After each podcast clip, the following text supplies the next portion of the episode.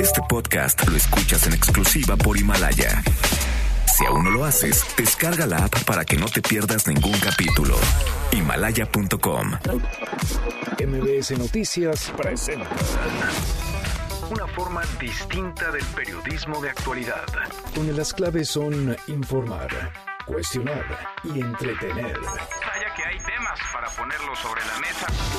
Manuel López San Martín en Mesa para Todos. Lunes, lunes eh, 2 de diciembre, la hora con dos minutos, arranca movida, muy movida la semana, movida la tarde, hay mucha información. Soy Manuel López San Martín, gracias que ya nos acompaña, acaban de estar como todos los días, como todas las tardes, todas las voces. Todas en esta mesa para todos. Concluyó ya hace unos minutos la reunión en el Palacio Nacional entre el presidente López Obrador e integrantes de la familia Levarón y Langford. ¿De qué hablaron? Lo vamos a conversar. Voy a platicar con quienes estuvieron ahí sentados con el presidente por más de dos horas. Hablaremos también del mensaje ayer en el Zócalo Capitalino, el mensaje del presidente a un año de haber tomado protesta, de la marcha del Ángel de la Independencia al Monumento a la Revolución y de las agresiones a quienes participan con su trabajo, con su tarea periodística, cubriendo las mismas. Nos detendremos también mientras se desarrollaba la marcha y el evento ayer 1 de diciembre, el día más sangriento en lo que va del año. 127 homicidios. Mucho que poner sobre la mesa esta tarde. Arrancamos con las voces y las historias de hoy. Las voces de hoy.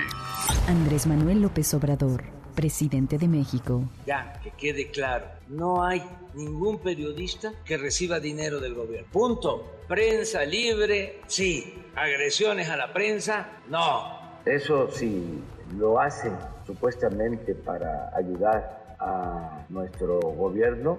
Yo digo aquí que en vez de ayudarnos, nos afecta. Olga Sánchez Cordero, secretaria de Gobernación. Nos señalan al gobierno federal por la inseguridad, ¿ok? Pero ¿qué hacen los gobernadores o cada gobernador dentro de sus entidades federativas? Y no solo los gobernadores, ¿qué hacen los presidentes municipales y el municipio? Lorenzo Córdoba, presidente consejero del INE. Se sigue observando una tentación de quienes ejercen el poder político en querer influir en las decisiones y funcionamiento de los organismos electorales. Lamentablemente, el debilitamiento de las autoridades electorales es un desafío aún presente. Nacheli Ramírez, presidenta de la Comisión de Derechos Humanos Capitalina. Nosotros tenemos que entender que no es lo mismo una agresión vista como si no hubiera nada alrededor a una agresión analizada en un contexto de violencia continua, de violencia y de trabajo, de análisis de qué pasa alrededor de la vida de esas mujeres, pues lo que provoca es lo que estamos viendo.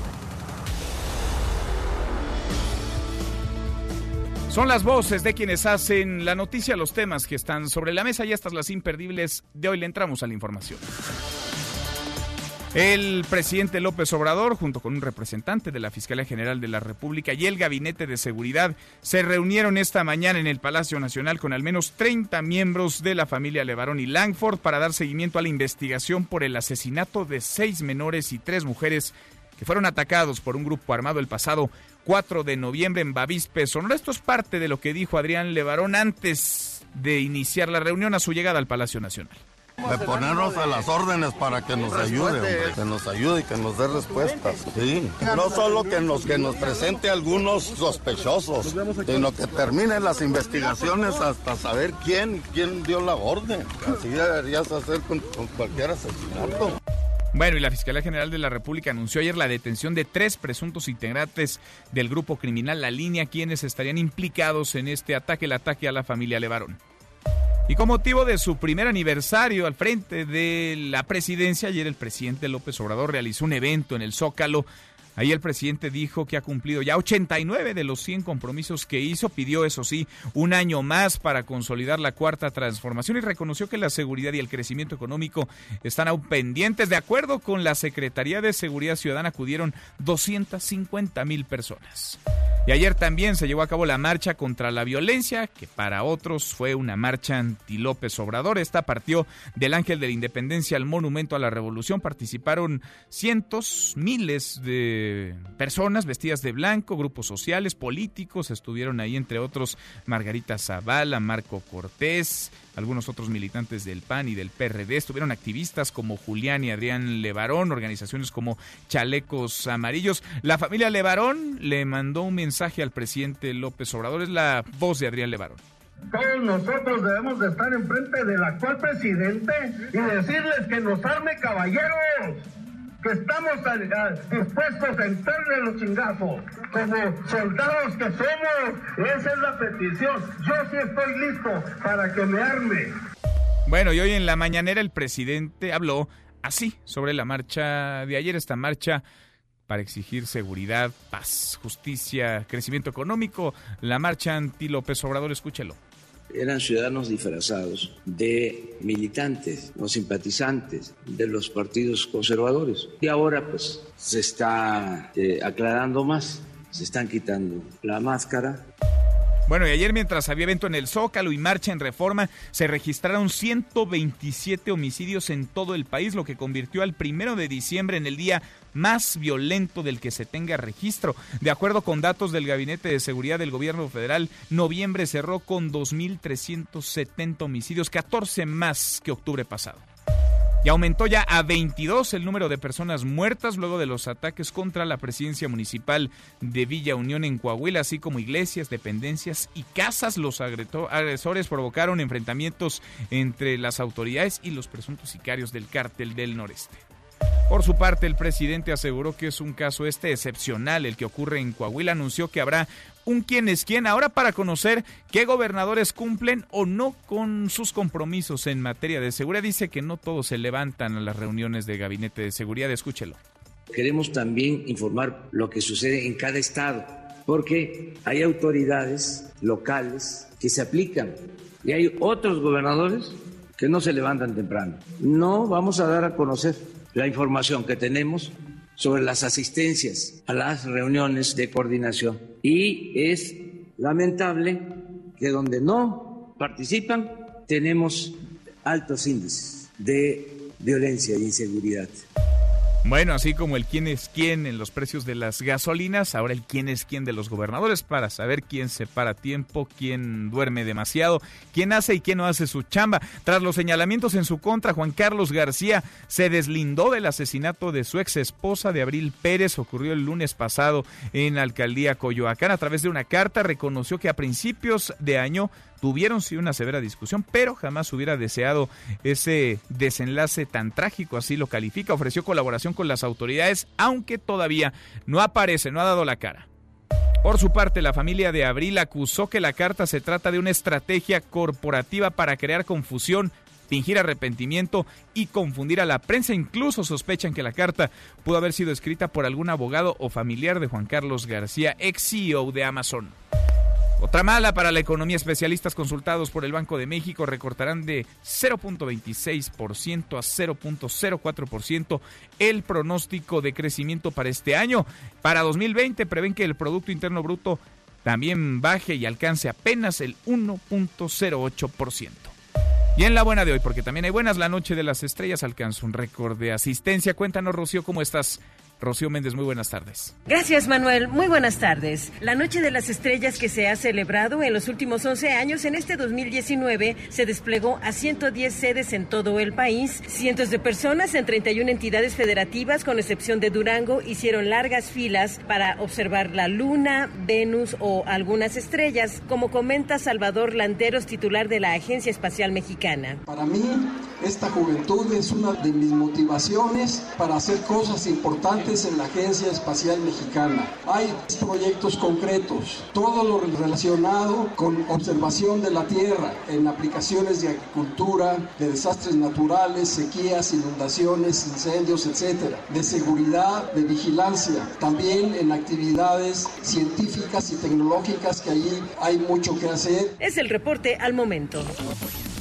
Manuel López San Martín es el anfitrión de esta mesa para todos. Lo bueno, lo malo y lo feo. Lo bueno, esta tarde de lunes arranca otro mes ya, lunes 2 de diciembre. El presidente condenó esta mañana las agresiones a Irving Pineda, reportero de Azteca Noticias, que ha sido agredido lo mismo en redes que ayer en la calle. ¿Por qué? Pues por hacer su trabajo, por preguntar, por cuestionar. Lo malo, lo malo es que los bots siguen atacando en redes y los fanáticos en contrasentido a los dichos del propio presidente que aseguró que nadie debe ser agredido. Los fanáticos siguen queriendo acallar a quienes osan criticar, a quienes osan preguntar. Lo feo, la polarización que no parece detenerse. Hay fanáticos de un lado y de otro, vuela lodo de un lado a otro. Hay quienes quieren callar a quienes piensan distinto y crece la división. Vamos a platicar el tema y es momento de hacer corte de caja. El presidente López Obrador ayer dio un balance, un informe sobre su primer año al frente de la presidencia de la República. Él, por supuesto, con datos alegres, dijo que 89 de 100 compromisos que asumió ya fueron cumplidos. ¿Usted qué piensa? ¿Cómo está el país a un año, a 365 días, 366 ya de la llegada de Andrés Manuel López Obrador a la presidencia? ¿Mejor, igual o peor? De eso va nuestra pregunta del día. Opine con el hashtag Mesa para Todos. Abiertas ya nuestras vías de comunicación. El WhatsApp 5524-99125. Viene el teléfono en cabina 5166-1025. Pausa. Vamos arrancando esta mesa, la Mesa para Todos. Infórmate también vía Twitter, arroba M. López San Martín. Llámanos, teléfono en cabina 5166-1025. Este podcast lo escuchas en exclusiva por Himalaya. Este es su archivo muerto en Mesa para Todos. Anuncio televisivo de la recompensa ofrecida por el narcotraficante colombiano Pablo Escobar y sus principales sicarios. Salió del aire el día en que el capo fue muerto al momento de realizar su captura, 2 de diciembre 1993. Se busca a Pablo Escobar. Recompensa 2.700 millones de pesos. Y por cada uno de estos prófugos, la suma de 100 millones de pesos. John Jairo Velázquez, Luis Carlos Aguilar, Otoniel de Jesús González, y Brance Muñoz Mosquera. Llame gratis desde cualquier ciudad al 9800-1600. En Bogotá al 222-5012. En Medellín al 461-1111. Se garantiza total reserva.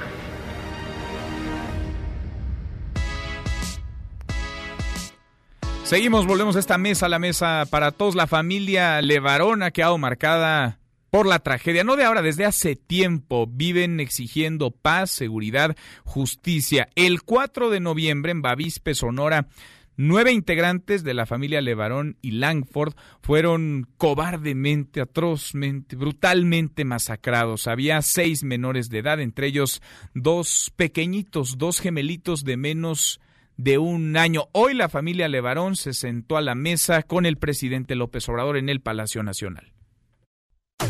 Mi nombre es Julián Levarón, soy de Galeana, Chihuahua. El 7 de julio del 2009 fueron asesinados mis hermanos. Solo para registrarlo. Nita and four of my grandchildren are burnt. Cuatro de mis nietos fueron quemados y baleados sobre la carretera. Envío un pésame, un abrazo a toda la familia de Varón. Hay lugares en Siria a los que preferiría ir en lugar de México. Hay algunos lugares ahí que no tienen ninguna ley. Si el gobierno mexicano no puede proteger a ciudadanos estadounidenses en México, entonces Estados Unidos tendrá que tomar el asunto en sus propias manos. Sí necesitamos esa ayuda, nuestra situación es de urgencia. Cuando ves lo que está pasando del otro lado de la frontera, la gente está empezando a decir, ¿saben? Quizá él tiene razón sobre el muro, quizá tiene razón sobre la necesidad de tener una frontera muy fuerte. Hay hasta un video donde bajan de 12 a 14 hombres vestidos de fuerzas especiales disparándole a mi prima y a sus, a sus niñitos chiquitos. Nos habíamos propuesto una estrategia basada en la justicia transicional, una justicia muy radical. Si ellos eh, desean entrevistarse conmigo, yo estoy en la mejor disposición de hacerlo. El día 2 a las 10 de la mañana la, tenemos agendado para, para visitar al presidente. Nosotros no queremos intervencionismo de ningún gobierno del mundo. La seguridad es para reclamarle como se le reclamó a Calderón, se le reclamó a Peña, se le puede perfecta y legítimamente reclamar a López Obrador por lo que pasa. Todos nosotros debemos de estar enfrente del actual presidente y decirles que nos arme caballeros. Ojalá para el tiempo que lleguemos a Palacio ya los hayan detenido a todos. Nosotros no estamos en contra del presidente, estamos pidiendo soluciones. Yo sí quiero que el presidente nos nombre a Julián y a mí como embajadores cívicos. No solo que nos, que nos presente algunos sospechosos, sino que terminen las investigaciones hasta saber quién, quién dio la orden. Así deberías hacer con, con cualquier asesinato. La familia Levarón, que se reunió con el presidente López Obrador en el Palacio Nacional, concluyó ya este encuentro. Rocío Méndez, Rocío, hasta el Palacio vamos contigo. ¿Cómo estás? Muy buenas tardes. Buenas tardes, Manuel. Efectivamente, después de dos horas de reunión con el presidente Andrés Manuel López Obrador, el canciller Marcelo Ebrard e integrantes del Gabinete de Seguridad, Adrián Levarón, familiar de las tres mujeres y los seis niños que fueron asesinados en esta emboscada armada en Baviste, Sonora, se dijo contento porque no les dieron a tole con el dedo en lo que se refiere a la investigación que les presentó la Fiscalía General de la República, pero aclaró que el expediente está a medias. También dijo que es peligroso para ellos mismos todo lo que está sucediendo en torno a la investigación. Aclaró que hay muchos avances, pero por lo pronto Adrián Levarón sí dijo no los podemos comentar, hay que tener paciencia. Escuchemos a Adrián Levarón. Totalmente. temprano, ¿quién mandó ordenar esto? Pues está por verse y es lo que nos va a decir. Tenemos una reunión con él en un mes, así que para mí es suficiente. Yo sé que esto tarda. Así es nuestro México y estamos dispuestos a esperarlo. Y, va- y vamos a estar en comunicación con él y vamos a estar atendiendo por desde nuestro rancho el problema. Creo que el compromiso está, pero sí veo un grado de... Es difícil, es un, un grado casi de impotencia. Pero por de mi parte yo me siento impotente y, y el eh, presidente dice sí está muy difícil. Entonces yo le doy toda la razón. Esto puede tardar. ¿Pedirán el apoyo del gobierno de los Estados Unidos para que colabore en la investigación? En todo lo logístico ya nos está atendiendo. Eso ya está vivo. O sea, nunca se consideró solicitar que es que intervención, ¿no? Pues es que ya lo han estado haciendo. La indignación la encabeza el gobierno de México, así dijo el canciller Marcelo Ebrard al salir de la reunión con la familia Levarón. Escuchemos. Hubo una reunión muy buena, muy cordial. El presidente les ha dicho que se le encabeza la indignación respecto a lo que ha pasado. Se les dio un reporte por parte de la Fiscalía General de la República, el avance de las investigaciones hasta este momento, lo que se puede divulgar porque no se puede dar todo. Bueno, con Estados Unidos se les dijo, nosotros consideramos a ellos ciudadanos mexicanos y por lo tanto el tema de Estados Unidos fue como colateral. ¿Qué se dijo ahí? Bueno, cooperación sí, intervención no. Y bueno, varias circunstancias se han dado esta mañana aquí en Palacio Nacional. Tú me informas si quieres que te digan. Por favor, sí. Entremos a la, mañana. a la mañanera porque han pasado muchas cosas. Ha sido una mañana esta de lunes, Rocío, muy movida allá en el Palacio. Sin duda alguna, Manuel, y en principio, desde el Salón Tesorería de Palacio Nacional, el presidente Andrés Manuel López Obrador sentenció con una prensa libre sí, agresiones a la prensa no, el fin a las agresiones que se cometen por algunos de sus seguidores en contra de periodistas, como los insultos y los empujones que padeció el equipo de una televisora en el marco del informe a un año de su gestión. Vamos a escuchar. Ya, que quede claro, no hay ningún periodista que reciba dinero del gobierno. Punto. Prensa libre, sí. Agresiones a la prensa, no. Eso si lo hacen supuestamente para ayudar a nuestro gobierno, yo digo aquí que en vez de ayudarnos, nos afecta. Además, son conductas reprobables. No debe haber agresión a nadie. Y al hacer un llamado, Manuel, a atemperar las pasiones, considera él que hay mucha sensibilidad entre sus correligionarios. El presidente López Obrador comentó que un periodista debe estar lo más cerca del pueblo y lo más distante del poder.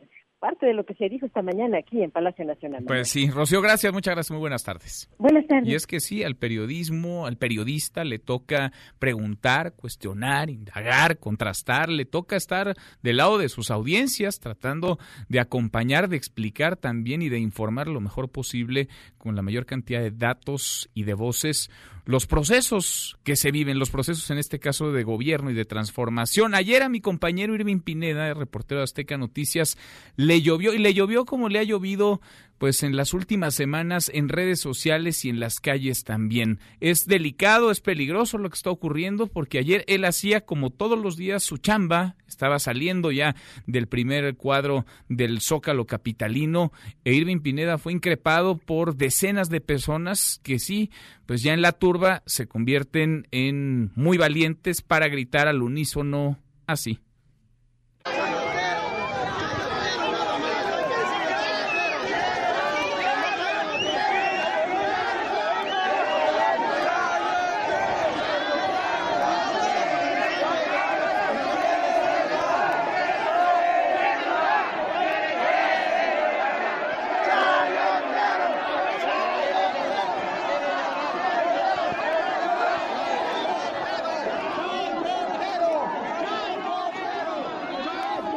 Bueno, eso ocurría ayer en el Zócalo Capitalino. Irving que cubrió de principio a fin la campaña presidencial de Andrés Manuel López Obrador. Cualquiera que haya visto su trabajo se dará cuenta de que es un trabajo periodístico serio, ético, riguroso, apegado a los hechos, ajeno a filias y fobias, no solamente partidistas, sino personales. Le agradezco mucho a mi compañero, a mi amigo Irving Pineda, reportero de Azteca Noticias, que platique con nosotros esta tarde. Irving, ¿cómo te va? No, hombre, mi querido Manuel, qué, qué gusto estar contigo y también qué gusto estar en MBS. Siempre un placer estar en MBS. Al contrario. Pues complicada, complicada la tarde de ayer, mi querido Manuel, como, como lo estamos escuchando. ¿Qué pasó? Cuéntanos qué pasó. Tú estabas saliendo ya, habías visto evidentemente el mensaje, lo habías cubierto también del presidente López Obrador por el primer año de su gobierno. ¿Qué ocurrió, Irving? Mira, fíjate, mi querido Manuel, que fue una situación un poco rara. Yo, yo estaba en la esquina de 16 de septiembre, estaba yo intentando hacer una llamada para la mesa de información de, de Azteca Noticias para decirles que yo no tenía una señal en vivo para poder, eh, para poder salir al aire y comentar el, el resumen de, del mensaje del presidente López Obrador. Eso fue lo que, lo que realmente yo estaba haciendo. De repente estoy intentando marcar eh, a, a la mesa de información que una señora se acerca y dice, tú eres el chayotero de TV Azteca, tú eres el chayotero de TV Azteca, no le tomo mayor importancia, la verdad, yo dejo que la señora, que la señora pues haga, haga su comentario, y en eso pues yo me sigo, ahora sí que, que pues así, intentando conectar esa llamada que para esa hora de la tarde era muy difícil comunicarte por la aglomeración de personas, cuando de repente se acerca una nueva señora y me dice, chayotero, ese es el chayotero de TV Azteca y de repente pues comenzó, comenzó en cuestión de segundos a rodearme toda la gente, todos los, los simpatizantes que estaban ahí, pues comentarios eh, que en radio no puedo decir porque eran eh, palabras altisonantes y luego pues me volvieron a decir chayotero, chayotero, define de qué lado estás de la historia, al presidente se le apoya y me recordaron a mi mamá y pues varias cosas más durante pues no sé si cinco o diez minutos, la verdad a mí se me hizo el tiempo eterno. Yo al verme rebasado, al verme que hay muchísima gente y que se acerca y se acerca y se acerca más, yo les digo, pues vamos a dialogar, vamos a comentar las cosas, relájense, apláquense, vamos a, a comentar, o, sea, yo los puedo escuchar sin duda alguna, yo no soy enemigo de nadie. Eh, llegan llegan algunos señores, eh, uno que tenía una, una playera como de un ganso, recuerdo, uno que tenía una gorra, al parecer recuerdo, y me empieza y me empiezan a insultar ya con un poco con un tono más fuerte y de repente pues un señor llega y saca un billete de 500 y me dice eso es lo que vale, chayotero. Un señor saca una cartera, algunos sacaron unos billetes de 20. Bueno, hasta, hasta un chaleco, ¿no? De morena que te intentan poner. Sí, justo, justo después de los billetes yo les digo, relájense, o sea, vamos a platicar, o sea, relájense. Entonces se mete un señor ya un poco más adulto y me intenta poner un chaleco de morena y le digo, no, le dije, es que no me puede poner un chaleco de morena porque yo no pertenezco a ningún partido y entonces una señora decía, es que esa es prisa y otra decía, es que esa es panista y, y pues ese tipo de cosas me intentaron poner el chaleco y les dije, no me voy a poner el chaleco de morena porque yo no soy militante de morena. Les dije, eso va, eso no es ético, les dije, relájense, podemos dialogar, intenté calmarlos, pero seguían llegando más y más personas y seguían los insultos hasta que pues llegó un momento donde autoridades del gobierno de Ciudad de México, ya muy al final de comunicación social de presidencia, pues me ayudaron a salir pues de, ese círculo. Literal te rescataron. Me rescataron, sí, porque si no, eh, yo en verdad les aprecio a estos funcionarios que hicieron esto, a, la gente de gobierno, sobre todo de Ciudad de México, que hicieron esto, porque si no, yo no sé qué hubiera pasado, Manuel. Tal vez eh, tú y yo no estuviéramos platicando estas cosas ahorita. Es, es, es, muy triste, ¿por qué? Pues porque te hemos visto, Irving, hacer tu trabajo todas las mañanas y tu trabajo no es ir a aplaudirle al presidente, no es ser porrista del presidente, tampoco es ser el enemigo del presidente, tu trabajo es hacer periodismo y lo haces y lo haces muy bien, preguntas, cuestionas. Hoy, hoy a propósito de las mañaneras y a propósito de lo que ocurrió ayer, tuviste este intercambio, déjame ponerlo al aire para darle contexto a quienes nos escuchan con el presidente López Obrador y ahora lo platicamos. Lamento mucho que haya sucedido esa agresión y desde luego repruebo esa actitud. No se debe de agredir a nadie y ustedes cumplen con su trabajo y no debe de suceder eso. Eso en vez de ayudar perjudica. Eso si lo hacen supuestamente para ayudar a nuestro gobierno, yo digo aquí que en vez de ayudarnos, nos afectan. Me están diciendo chayotero que yo estoy cobrando y entonces la única campaña presidencial que he cubierto es la suya. Entonces me gustaría que aclarara si a mí el presidente López Obrador, cuando era candidato presidencial de la coalición Morena PT, PES, si usted me dio algún dinero por alguna entrevista, si usted me pagó en cuando yo estuve cubriendo su campaña. No, pero además has hecho un trabajo profesional siempre. La vez pasada que hubo este incidente, que me hiciste unas preguntas. En torno al fallido operativo de Ovidio Guzmán. Así es yo no sentí que me hayas faltado el respeto, estabas cumpliendo con tu responsabilidad, estabas haciendo tu, trabajo, no, no, no sentí que me agredieras, nadie me ha agredido, lo que pasa es que hay mucha sensibilidad pues ahí queda, ¿no? Irving, el presidente condenando estos ataques, así debe ser, y el presidente reconociendo que quienes se van por la libre en contrasentido incluso de lo que él mismo piensa, una vía pacífica, por supuesto, para dirimir las diferencias y para solucionar cualquier tipo de controversia, pues le hacen más daño que beneficio a su movimiento. Sí, claro, y además van en un carril diferente, pero pues carril diferente que no dejan de ocupar porque lejos del mensaje del presidente López Obrador, bueno, pues los ataques en redes sociales a esta hora no se han frenado, mi Manuel, y, no es queja ni como el hashtag o etiqueta que hicieron de Irving Chillón.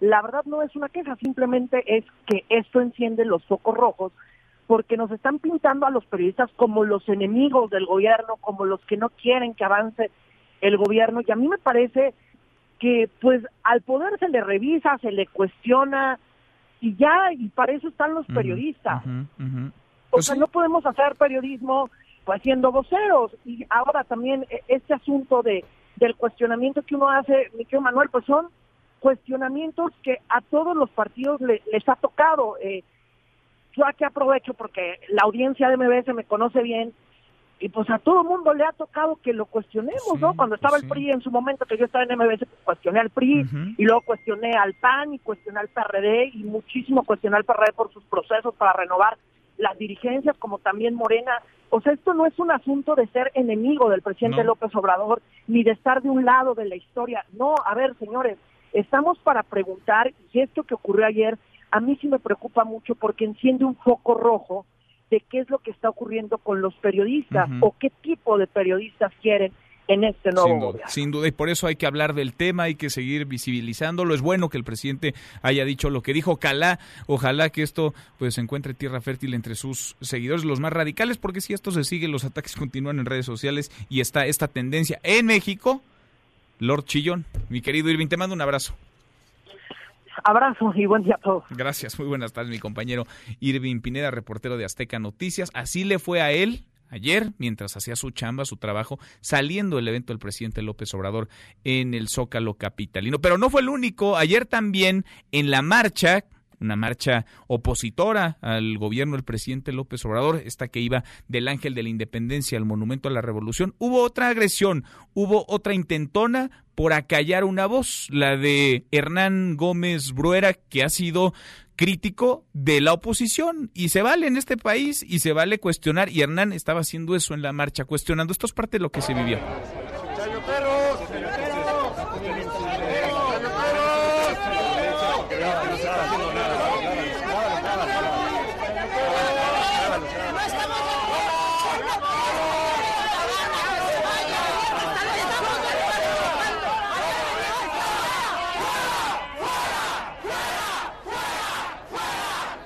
Así corrieron ayer a Hernán Gómez, columnista del Universal, analista político, de una marcha. Él estaba platicando con la gente, a nadie obligaba a responder, estaba preguntando impresiones. Habrá quien le guste, habrá quien no su trabajo, pero insisto, peligroso es, muy riesgoso que se intente acallar a quien piensa distinto. Hay fanáticos de un lado y hay fanáticos del otro también. Hernán, gusto en saludarte. Hernán Gómez, ¿cómo estás? Muy buenas tardes.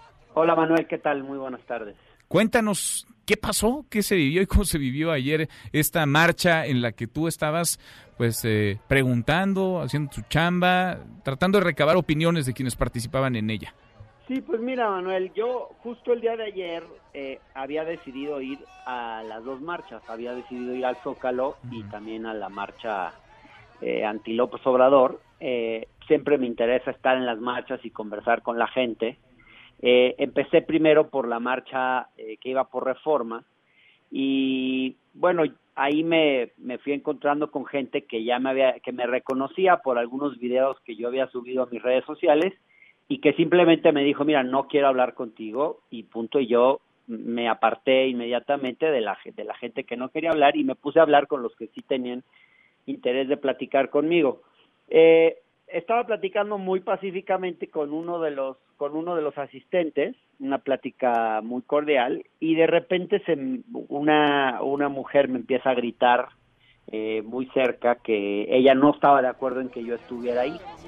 Entonces yo, bueno, eh, al principio la verdad es que fueron dos o tres y me dio un poco de risa eh, ver su histeria y, y, la verdad es que sí, me empecé a reír, eh, pero luego vi que ya se me venían varios encima y, y la distancia eh, que está, digamos, la distancia a la que estaban de mí era cada vez eh, más cercana y la verdad es que eh, pues sí era una actitud violenta, eh, en un hombre especialmente se me estaba aventando encima casi y, y bueno, ese es el momento en el que uno pues decide simplemente irse. Creo que a diferencia de Irving que estuvo acorralado, yo pude rápidamente alejarme de la marcha. Eh, pero sí me, me, impresionó la intolerancia y, y, un poco esto, esta idea que tienen de que un espacio público les puede pertenecer a ellos y que el, el periodista que, que está haciendo en ese momento algún trabajo, si no les simpatiza pueden eh, expulsarlo, ¿no? Creo que esto muestra mucha soberbia uh -huh. y muestra, pues sí, un clima de intolerancia que por lo que veo ayer se vivió en los dos lados. Sí. Hay, hay fanáticos de los dos lados uh -huh. y yo veo muy bien que en este caso, digamos, se haya condenado lo que sucedió con Irving, que el propio presidente lo haya condenado. Uh -huh. Y también he visto también eh, muestras de rechazo a lo que me pasó a mí. Y creo que es bueno, que es, sí. es bueno que se marque un límite. Pues sí, porque a final de cuentas a nadie nos debería de ocupar el acallar a quien sea, ¿no? Sea crítico, eh, defensor de un proyecto, es más que válido, eh, puede haber argumentos en uno u otro sentido, la libertad de expresión está justo para, para ejercerse. Renato, has estado en otras, en otras movilizaciones, en otras marchas. Ayer viste algo distinto, ayer viste algo diferente, ves que hay una polarización más creciente, una división, o ves algunos fanáticos más radicalizados de lo que solían estarlo se ve ciertos grupos más, más radicalizados, aunque en general yo creo que las dos marchas eh, fueron pacíficas. Uh -huh. Es decir, yo eh, cuando me aparté de esa, de esa, de esa multitud, digamos, que se me vino encima, eh, más adelante pude conversar con otras personas. Es decir, no todo el mundo estaba en el mismo plan. Eh, incluso yo subí algunos videos donde mostré cómo otras personas eh, fueron más amigables conmigo. Entonces, también eh, creo que en honor a la verdad hay que decir que no todos los grupos eh, que, que, van a estas marchas eh, tienen una actitud violenta, pero sí, sí, Manuel, que creo que la grieta de nuestra sociedad está creciendo. Uh -huh. Y de eso sí creo que el responsable no es un solo bando, el, el, los, los responsables están en ambos lados, uh -huh. y creo que sí tenemos que hacer un esfuerzo por yo creo que, a ver, no probablemente vamos a pensar diferente uno y otro grupo y va a ser difícil que nos que nos este que, que unos convenzan a otros pero creo que tampoco se trata de que nos odiemos. Eh, creo que hay que ponerle límites a esta grieta y darnos cuenta pues que, que podemos no estar de acuerdo, diferir, discutir acaloradamente, pero sí tenemos que respetarnos y ser tolerantes unos con otros. Tal cual. Hernán, gracias como siempre por platicar con nosotros. Abrazo. Gracias a ti, buen día. Gracias, muy buenas tardes, Hernán Gómez. Ahí están estas dos caras de la moneda, de dos momentos distintos, dos estampas diferentes. Una, la agresión a mi compañero Irving Pineda, reportero de Azteca Noticias, a las afueras del Zócalo Capitalino. La otra, una agresión, también esa agresión a Hernán Gómez, que estaba caminando y preguntando, haciendo su chamba, mientras acompañaba a esta marcha ayer que partió del Ángel de la Independencia con dirección al Monumento a la Revolución. A propósito de esta marcha, le agradezco mucho a Alejandra Morán, platicábamos con ella el viernes previo a la marcha que ellos desde Chalecos MX habían convocado junto con otros activistas, organizaciones y hasta partidos políticos. Alejandra, quedamos de platicar hoy. Gracias por contestarnos el teléfono. ¿Cómo estás? Muy bien, muchas gracias, mamá. ¿Cómo viste y cuál es tu balance de la marcha de ayer? ¿Qué buscaban y qué lograron desde tu óptica? Pues bueno, yo creo que es un balance muy positivo, yo creo que es un ejercicio ciudadano eh, muy válido y, y pues legítimo eh, que tantos miles de, mexicanos hayan salido a las calles para manifestarse el día de ayer. Es, es un saldo positivo porque fue totalmente pacífica, porque no hubo basura tirada, porque no hubo vidrios rotos, porque no hubo eh, pintas ni una cuestión, simplemente la gente lo único que quería era lanzar sus consignas y escuchar los discursos en el mitin del final, ¿no? Entonces, eh, pues se, se logró el objetivo, se logró el objetivo de unir a toda la sociedad civil, a organizaciones, asociaciones civiles, a, militantes y simpatizantes de partidos políticos y de aspirantes a partidos políticos. Eh, la sociedad que está preocupada, pues salió a las calles ayer y pues sí se vio este así como que tapizado de blanco reforma. ¿Qué tan ciudadana viste esta marcha o qué tan eh, partidista? El propio presidente hoy se refería a la misma en la mañanera y hablaba de que hay pues algunos eh, políticos, políticas que se disfrazan de ciudadanos pero que se les está cayendo ya la careta, el maquillaje porque tiene una intención política detrás. ¿Tú cómo viste la marcha ayer? ¿Ciudadana, medio ciudadana, tratando de ser cooptada por partidos o por organizaciones políticas? ¿Cómo la viste? No, pues nosotros la vemos completamente eh, positiva, ciudadana, con efectivamente con algunos personajes políticos que se están uniendo. La ciudad, la sociedad, ciudadanía, la sociedad civil en el papel de unir, porque eso es lo que necesitamos. No podemos separarnos de los partidos porque si no le dejamos el gobierno a un solo hombre. Y lo que necesitamos precisamente es eh, unirnos todos para entonces organizar una estrategia y que dejemos de ser, según él, su oposición moralmente derrotada. Entonces, él, él, va a tener el discurso siempre de que somos los conservadores y que ahora nos están utilizando los partidos para nada. No somos nada tarugos como para que nos estén utilizando los partidos. Aquí nadie es tonto y sabemos que tenemos que usar el voto en el 2021 para quitarle la mayoría de las cámaras. Nos estamos organizando precisamente. Entonces, este no sé qué de asombra el señor presidente que hayan salido partidos políticos o dirigentes de partidos políticos, incluso el PRD, por más que les dijimos que marcharan sin banderas, salieron con sus banderas, lo cual en lugar de ser negativo fue positivo porque hubo gente que hasta les aplaudió, como diciendo qué bueno que se unieron a la marcha. Entonces, eh, cuando el presidente entienda que dejemos de pelear y que tenemos que unirnos y que no, él tiene que eh, empezar a recapacitar su forma de gobernar y retomar proyectos enormes como lo puede ser el, el, aeropuerto del Naim de Texcoco, que tiene que empezar a crear empleos, que tiene que empezar a combatir la inseguridad, que tiene que devolver esos, el seguro popular o lo similar para que atienda a los niños que se nos están muriendo con cáncer. Cuando entienda el presidente que tiene que gobernar para todos y no nada más para las focas que le aplauden, entonces vamos a hacer un México próspero. Alejandra, pero, pero parece que va a ser muy complicado. Sí, ahora va a ser muy complicado que el presidente en estas que en listas por lo menos pues les dé la razón, porque él ya ha dicho que el aeropuerto no, ya lo del Seguro Popular ni se diga, hay un nuevo instituto creado. Eh, vaya, varias de las políticas que tú enlistas son decisiones no solamente tomadas por el presidente, incluso te diría porque dices tú que son focas quienes le aplauden, te diría que incluso pues hay quienes votaron por eso, 30 millones de mexicanos votaron sabiendo que el presidente no quería el aeropuerto en Texcoco. Sí, O sea, hay mucha gente que no vot que votó porque pues se termina el aeropuerto y hay mucha gente que votó en contra y hay mucha gente que votó a favor. Pero pues es que en realidad no podemos estar eh, esperando que esto funcione como está funcionando. O sea, ahorita aquí la sociedad se manifestó y tiene que reconocerlo.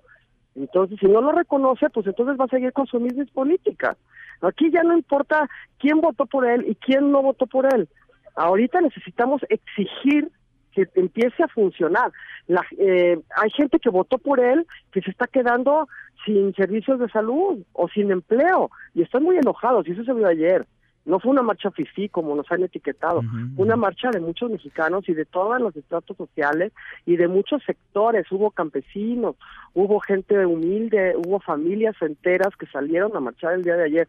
Yo creo que eh, el país va a ser muy diferente antes de la marcha de ayer del primero de diciembre que después del primero de diciembre. ¿Habrá, habrá otra? ¿Calculan otra? ¿Pronto otra marcha de estas características? Nosotros nos vamos a estar movilizando constantemente, o sea, nosotros como movimiento Chaleco en México eh, vamos a estar hablando en contra de todo lo que esté mal, en todo lo que atente contra el bien común.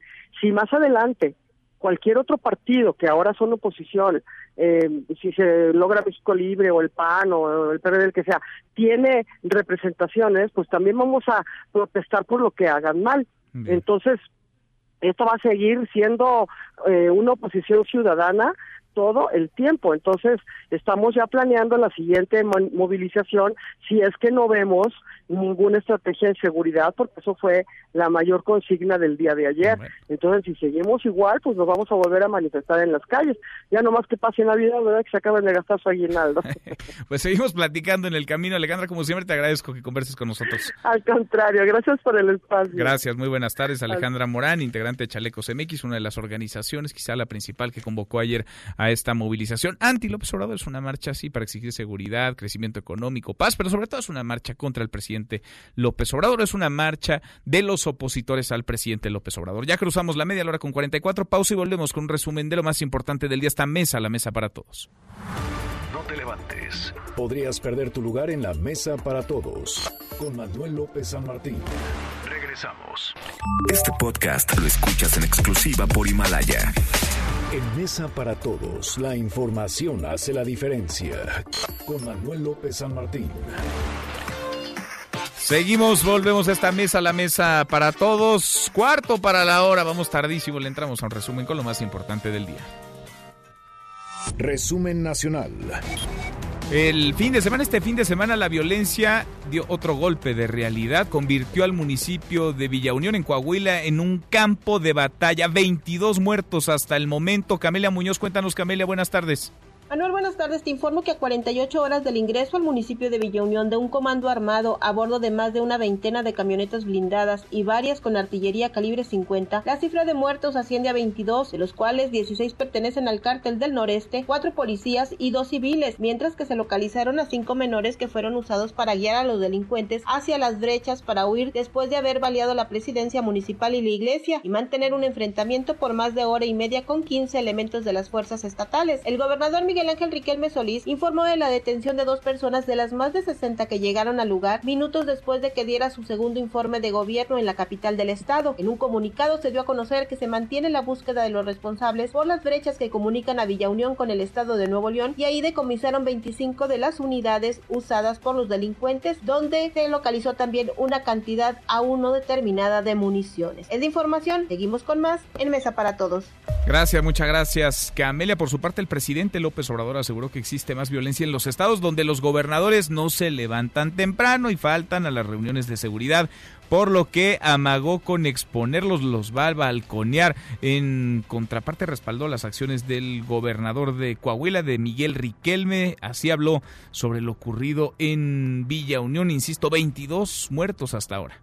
Una agresión al ayuntamiento en Villa Unión, Coahuila, y perdieron la vida. Presuntos delincuentes, policías y también dos ciudadanos que no participaron en el enfrentamiento. No había pasado esto en Coahuila, ya llevaba tiempo. El gobierno de Coahuila ha estado cuidando mucho el tema.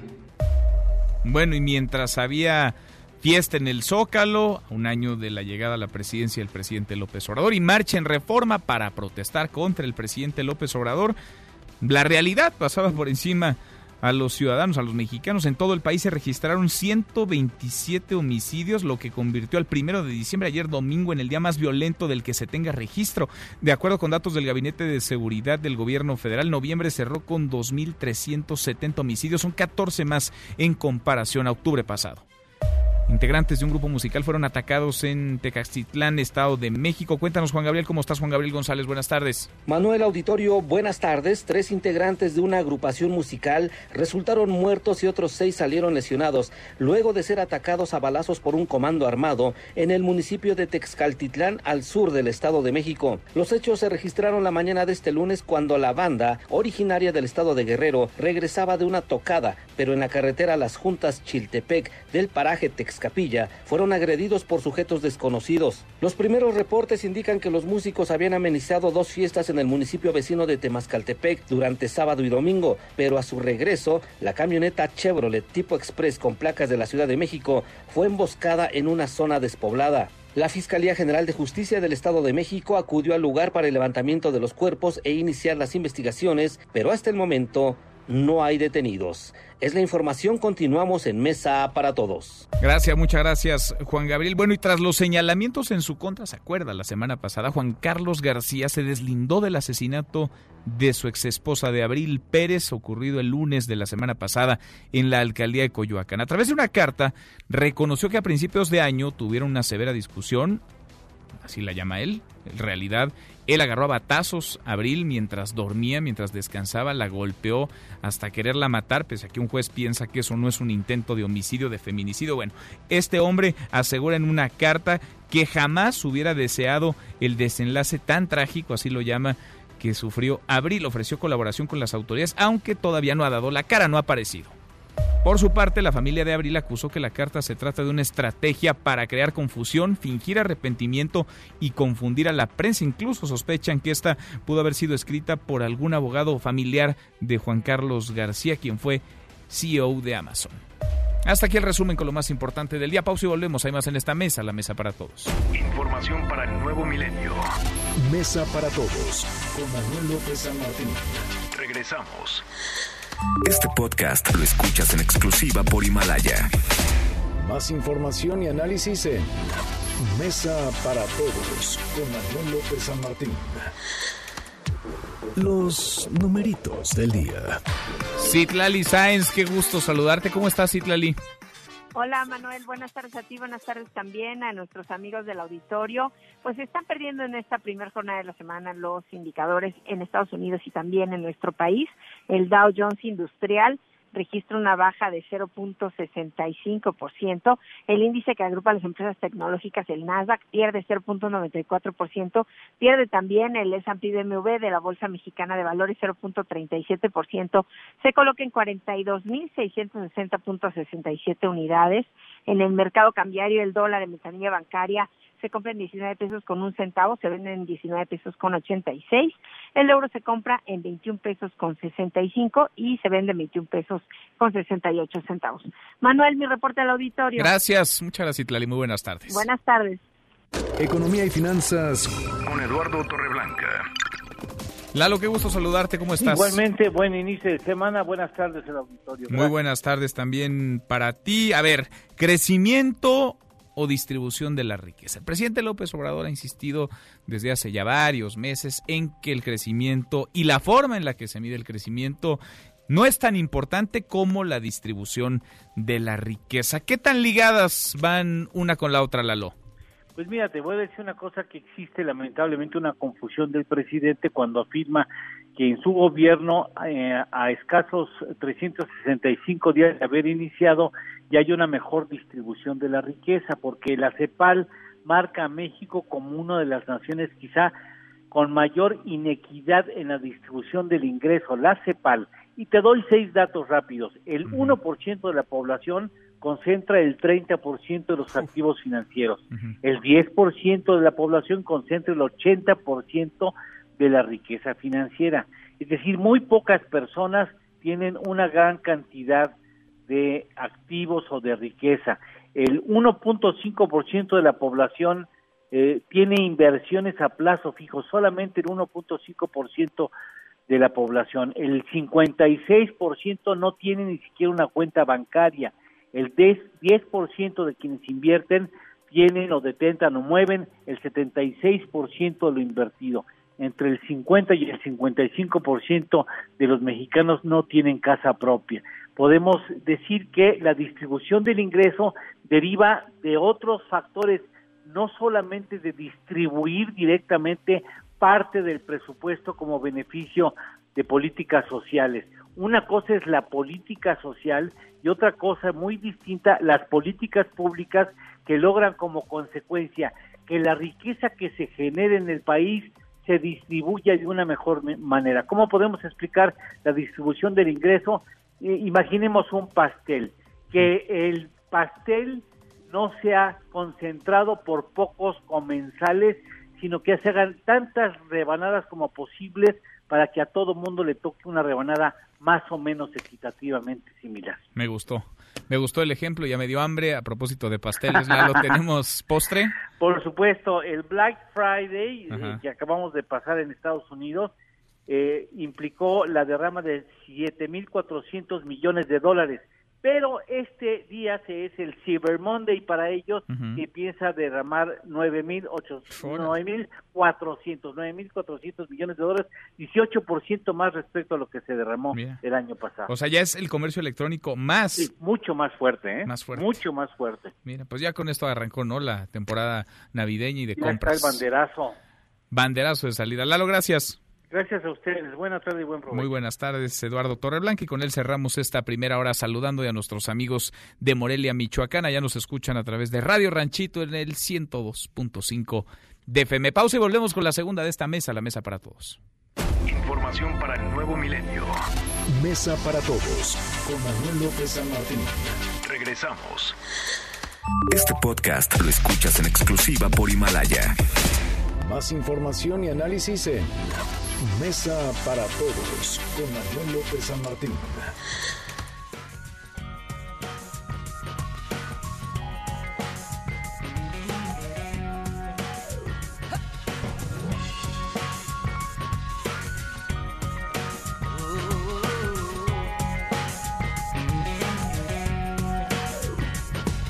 Looking for her. Arrancamos esta segunda hora, gracias que nos acompaña, la hora con dos minutos. Lunes, arranca movida esta semana, arranca otro mes, lunes 2 de diciembre, soy Manuel López San Martín. Vamos a revisar las redes, cómo se mueven las cosas en Twitter de las redes, esta mesa, la mesa para todos. Caemos en las redes.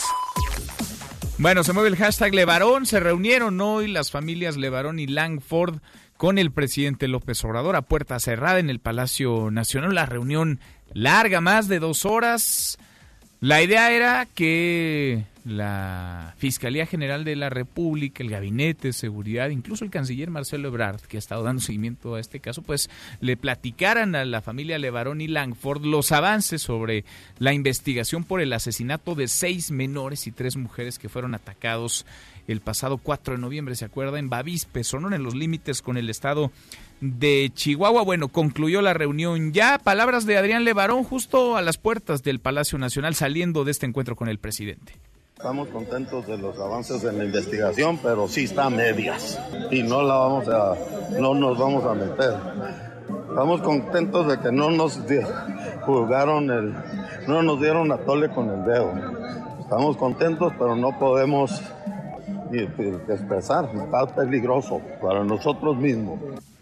Contentos, satisfechos hasta ahora medias, porque la investigación también está a medias. Esta semana se cumplirá un mes de esta terrible masacre, de este asesinato cobarde y atroz contra menores de edad, seis menores de edad, entre ellos dos pequeñitos, dos gemelitos de menos de un año. La familia Levaron, vaya que ha insistido, vaya que ha alzado la voz y lo seguirá haciendo. Su búsqueda por la paz por la justicia, muy a pesar de que algunos incomode, pues no es de ahora, es desde hace, es desde hace tiempo. Se sigue moviendo además eh, hashtags a propósito de la marcha de ayer en Reforma y también de la fiesta que se organizó el presidente López Obrador con motivo de un corte de caja, un informe que rindió en el Zócalo Capitalino por el primer año de su gobierno. Lo que pasa es que mientras había marcha en reforma y fiesta en el Zócalo, pues la realidad nos pasaba por encima. 127 homicidios ayer domingo.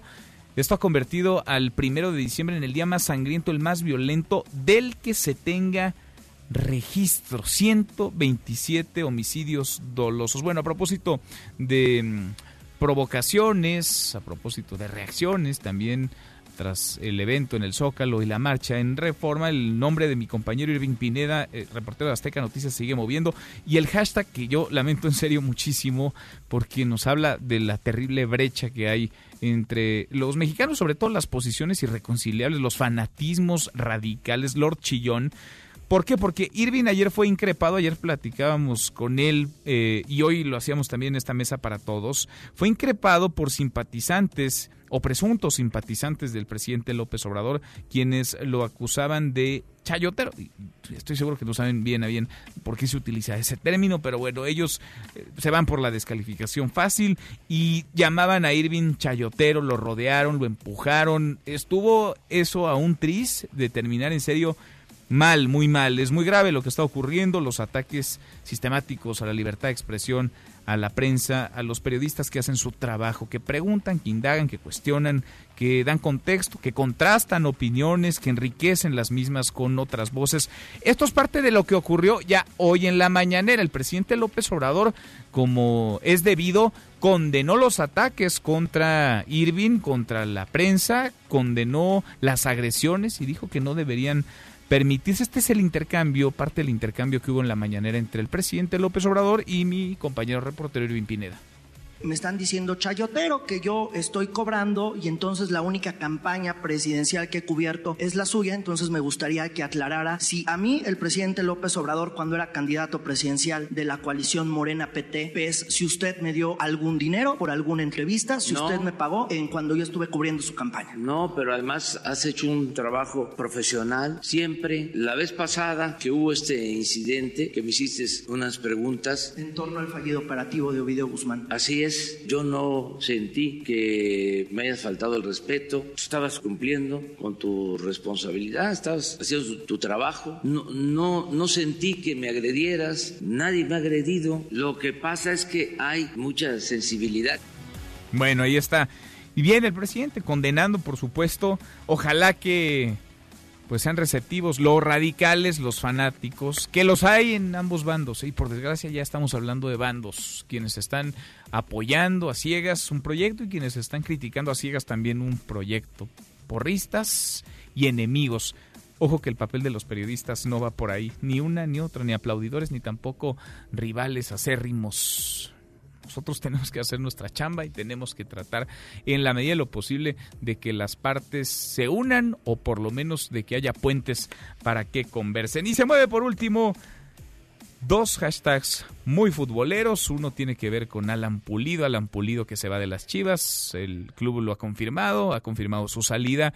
No se sabe cuál va a ser su próximo club, su próximo destino, pero por lo pronto ya no se vestirá con la playera del Guadalajara y además el hashtag semifinales porque están ya listos los horarios para la semifinal de la Apertura 2019. Ha habido buenos partidos, muy buenos partidos en esta liguilla, de eso y más vamos a platicar con Nicolás Romay.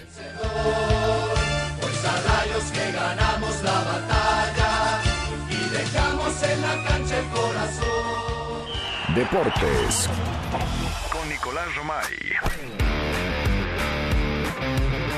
Querido Nico, qué gusto saludarte, ¿cómo estás? Bien, mi querido Manuel, no tan bien como tú, pero bien. Me imagino que debes estar contento tú y la mayoría de aficionados del Necaxa que están en semifinales categóricamente, junto con otros tres equipos. Pero me, me, parece, Manuel, que si es como para que analicemos eh, qué es lo que está pasando en el fútbol mexicano, porque del 1 al 8 pasaron 5, 6, 7 y 8 a la semifinal. Sí, ya los primeros cuatro se quedaron fuera. Oye, qué superliguilla, ¿no? O sea, ha estado, la verdad, bien intensa, interesante, pero además ha estado buena, con mucha emoción. A ver, eh, eh, es incriticable la liguilla, ¿no? ¿Por qué? Porque en cuestión comercial, eh, en cuestión de entretenimiento, no hay nada como la liguilla.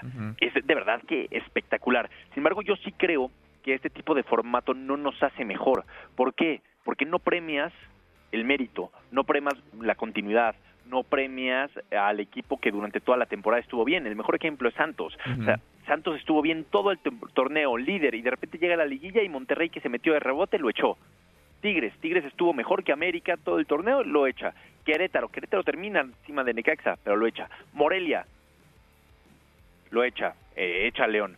¿No? Entonces, eh, me, me, parece que ese es el tipo de, cosas que tendríamos que valorar, pero en cuestión de espectáculo es brutal. O sea, a ver, el Tigres de América contra ayer, eh, la verdad es que de manteles largos, partidazo, el América yendo por el resultado, y Tigres que, que también me parece que la crítica también debería ser para Tigres, ¿no? Tigres no creo que, que, nunca entendió el partido. Salió y dijo, bueno, pues aquí nosotros somos Tigres, estamos en nuestra cancha y América tiene que hacer dos y no va a poder. Y de repente al minuto 45 lleva 3 por 0. No, a ver, con el plantel que tiene Tigres, con lo que paga de nómina, pues sería para que estuvieran echados para adelante, ¿no? Por lo menos no doblando las manos como ayer.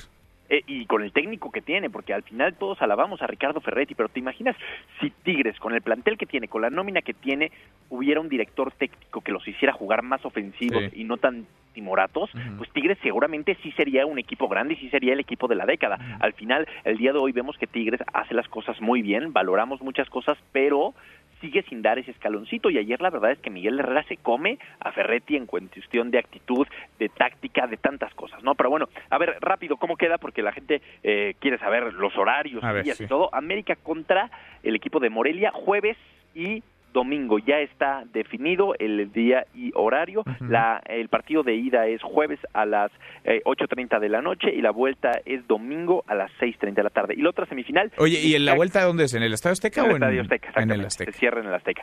Y el, la otra semifinal, que es Monterrey contra Necaxa, la ida es en Monterrey el miércoles a las 9 de la noche y el partido de vuelta es el sábado a las 8.30 de la noche. ¿Por qué tiene que ser así? Porque Monterrey el domingo vuela al Mundial de Clubes. O sea, recordar que si Monterrey se mete a la final, mueve y altera todo el calendario.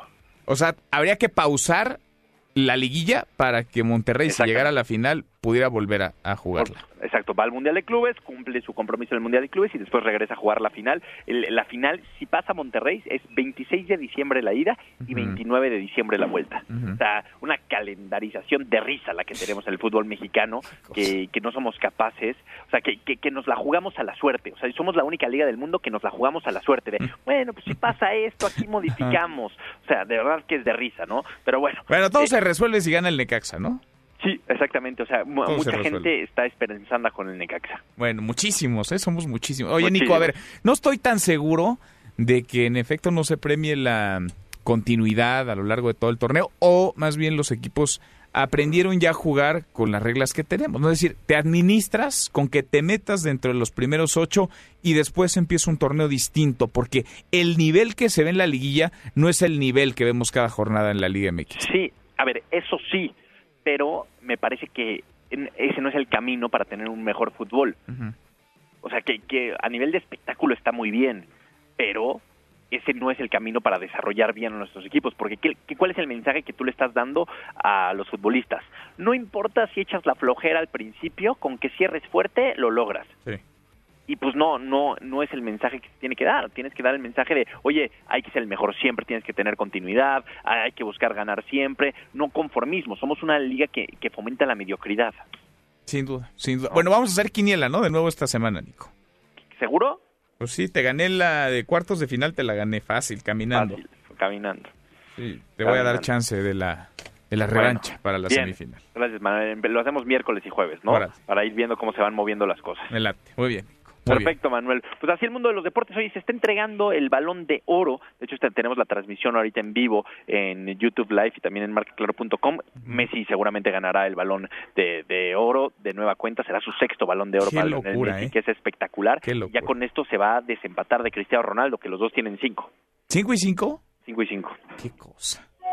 no, pues ya que le dejen algo para los demás, ¿no? Sí, la verdad es que ha sido una era dominada por estos futbolistas. Qué cosa, Nico. Bueno, ahí está la, la transmisión y por supuesto tendrán ya eh, todo lo que haya sucedido, el detalle y el análisis de los partidos que se vengan para la semifinal en la Liga MX en un ratito más a las 3. A las 3, exactamente, lo tenemos a las 3 en Marca Claro por MBS Radio, platicando de la liguilla del fútbol mexicano, también de la NFL, viene Yusua Maya y del balón de oro que se va a estar entregando. Abrazo, Nico, gracias. Igualmente, Manuel, saludos. Nicolás Romay con los deportes. Pausa antes, una vuelta por el mundo de la mano de mi tocayo Manuel Marín y volvemos. Hay más en esta mesa, la mesa para todos. Internacional. Mike Pompeo, secretario de Estado de los Estados Unidos, acusó a Cuba y a Venezuela de intentar sacar provecho de las protestas democráticas en América Latina y afirmó que su gobierno apoyará a los países que intenten impedir que la agitación que vive la región se convierta en revueltas.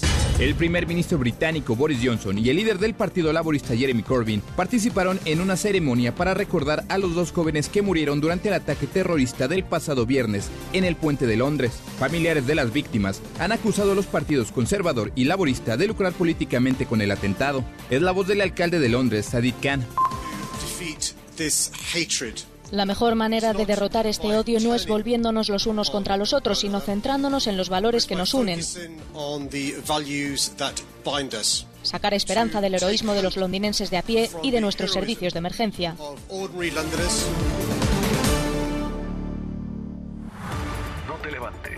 Podrías perder tu lugar en la mesa para todos. Con Manuel López San Martín.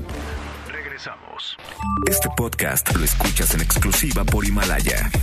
En Mesa para Todos, la información hace la diferencia.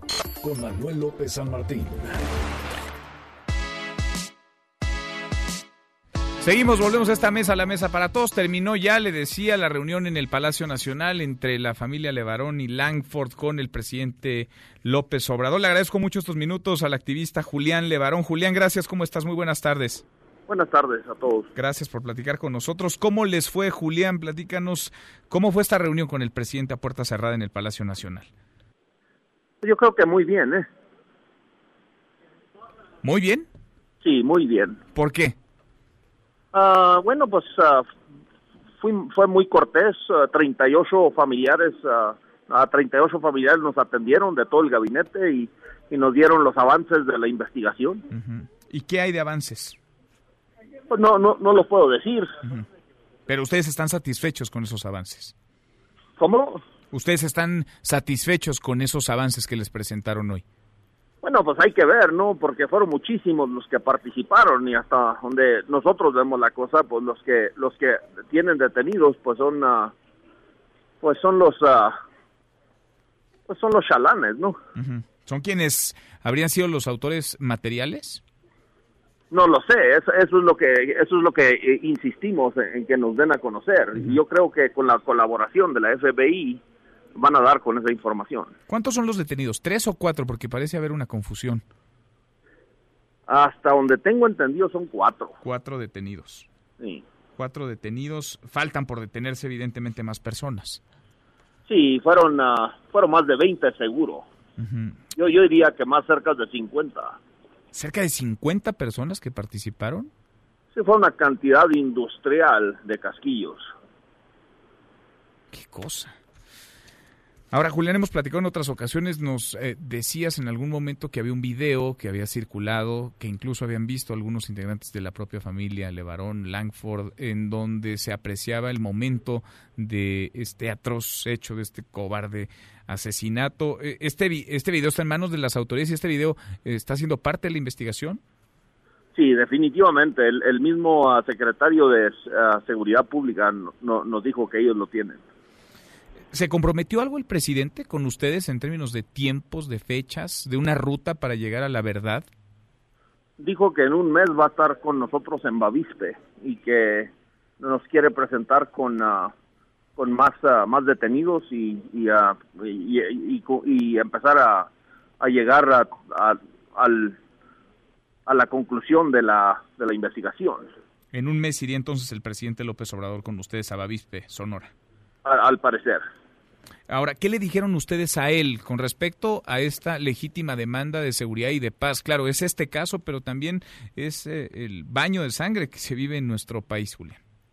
Bueno, este, yo creo que él, se reconoció desde todo el gabinete que tenemos un problema muy serio y uh, se, nos uh, informó que este es un problema que se heredó, que, o sea, que, que tenemos un problema de, de uh, de colapso de las instituciones desde, desde hace años y que no se puede resolver en un día y que se está trabajando en eso y que, ah, y que, y que necesitamos tener paciencia. Hubo, hubo representantes del gobierno federal, nos queda claro. Hubo representantes también del gobierno del estado de Sonora y más aún te lo preguntaría Julián. ¿Hubo gente del gobierno de los Estados Unidos en esta reunión? No, ninguno. Ninguna persona del gobierno de Estados Unidos. Ahora, ustedes, eh, ¿qué van a hacer como siguiente paso? ¿Van a esperar lo que resuelvan las autoridades? ¿Van a acompañar? ¿Se les invitó a estar, digamos, cerca de la investigación de la indagatoria? Sí, nos van a estar informando al parecer semanalmente cómo va la investigación y las indagatorias y les hemos dicho que nosotros ah, queremos ah, colaborar, o sea, queremos ah, queremos cooperar, es decir, en lo que se pueda se quedan con un buen sabor de boca después de esta reunión. Pues el problema de la impunidad y de la violencia es enorme y yo creo que si bien es cierto que podamos llegar a un buen fin en este caso, tenemos que buscar la manera de, que se llegue a un buen fin en, los demás, porque el, el país es un rastro. Vaya situación de violencia e inseguridad la que se vive. Por lo pronto esta reunión. ¿Cuánto duró la reunión, el encuentro, Julián? Yo creo que como una hora y luego de ahí fuimos a la Cancillería, a la, Secretaría de Relaciones Exteriores. Ah, después de Palacio se fueron a la Secretaría de Relaciones Exteriores ahí con el canciller ah, Marcelo Ebrard, ¿se reunieron con él? Ajá, es correcto. Él está viendo el tema de la relación con Estados Unidos para este caso en lo particular. ¿Les compartió algo, les dijo algo sobre una próxima visita a la reunión, quizá esta misma semana del fiscal de los Estados Unidos a México? Sí, sí, nos, nos dijo que viene el, el, fiscal de Estados Unidos y van a tener una reunión y, y bueno, pues que se tienen muy buenas relaciones ahorita con Estados Unidos y que ellos están ah, más que dispuestos de colaborar. ¿Van a estar ustedes en esa reunión? No, no creo. No. Bien, Julián, pues te agradezco que nos hayas contestado el teléfono y que nos platiques lo que se conversó en esta reunión con el presidente López Obrador y la posterior con el canciller Marcelo Ebrard. Gracias, como siempre, Julián. Claro, que Dios lo bendiga. Y gracias, es Julián Levarón, activista social. Nos dice, en un mes se comprometió eso el presidente López Obrador, estará en Bavispe, Sonora. Están convencidos los Levarón Langford que al menos 40, si no es que 50 personas habrían participado en esta masacre, la de nueve integrantes de esta comunidad. Cuatro son los detenidos hasta ahora cuatro el balance, el saldo, cuatro que nos dice él son los chalanes, son quienes quizá fueron parte de los autores materiales, no de quienes dieron la instrucción. No se sabe por qué.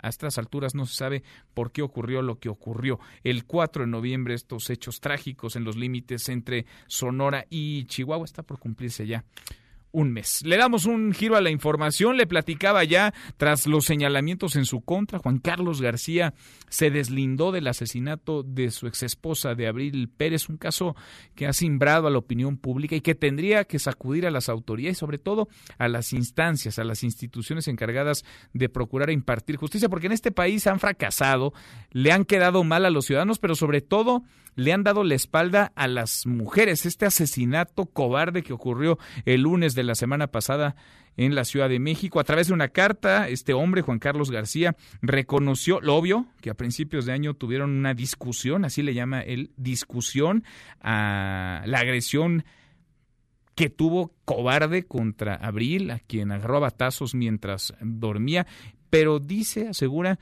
que él jamás hubiera deseado un desenlace tan trágico. Eso sí, no ha dado la cara, no ha aparecido en público, no sabemos dónde está el ex CEO de Amazon. Yo le agradezco mucho a Javier Pérez, hermano de Abril Pérez, que platique con nosotros esta tarde. Javier, gracias, gracias, muy buenas tardes. Y primero, antes que otra cosa, un abrazo solidario. Gracias por conversar con nosotros, gracias por la confianza. ¿Cómo estás? Gracias, Manuel. Aprecio mucho este, tu, abrazo y te agradezco mucho tu atención. Al contrario, muchas gracias por platicar con nosotros. ¿Qué opinas de esta carta difundida, de esta carta eh, que en teoría habría escrito Juan Carlos García?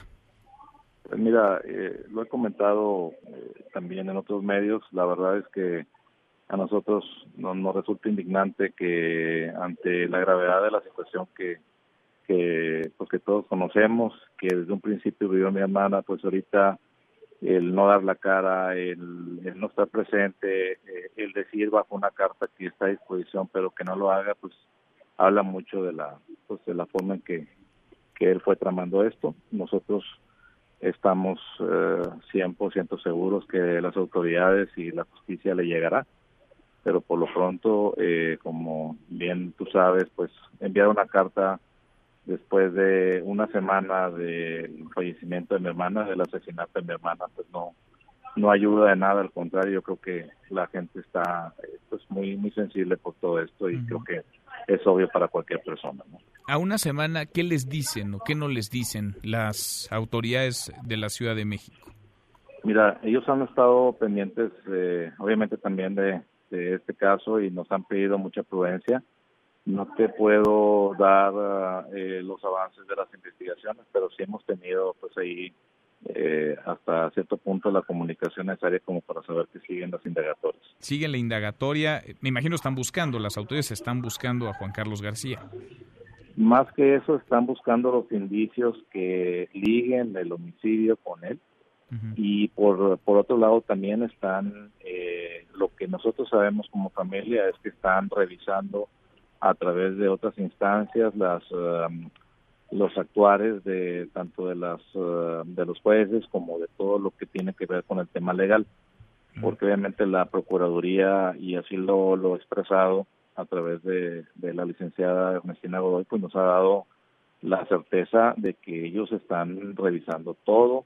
Si hubo algún detalle pues eh, corregirlo pero desde luego pues está, está en proceso. ¿Ha habido algún tipo de comunicación entre Juan Carlos García o alguien ligado a él, familiar, amigo, con ustedes, con la familia de Abril? No, absolutamente ninguno.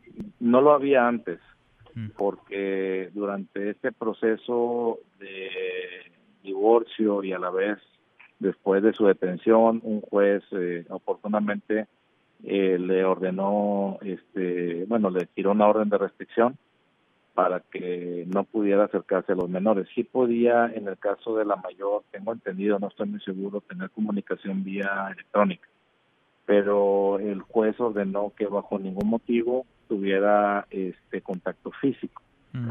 Entonces, eh, un, en una ocasión lo quiso tener y fue advertido por un juez que si en la siguiente ocasión lo hacía, pues iba a tener este, consecuencias penales. Eso fue lo que lo que escuché yo de mi hermana. ¿eh? No, todo lo que tú y yo he estado declarando y te lo estoy comentando, sí.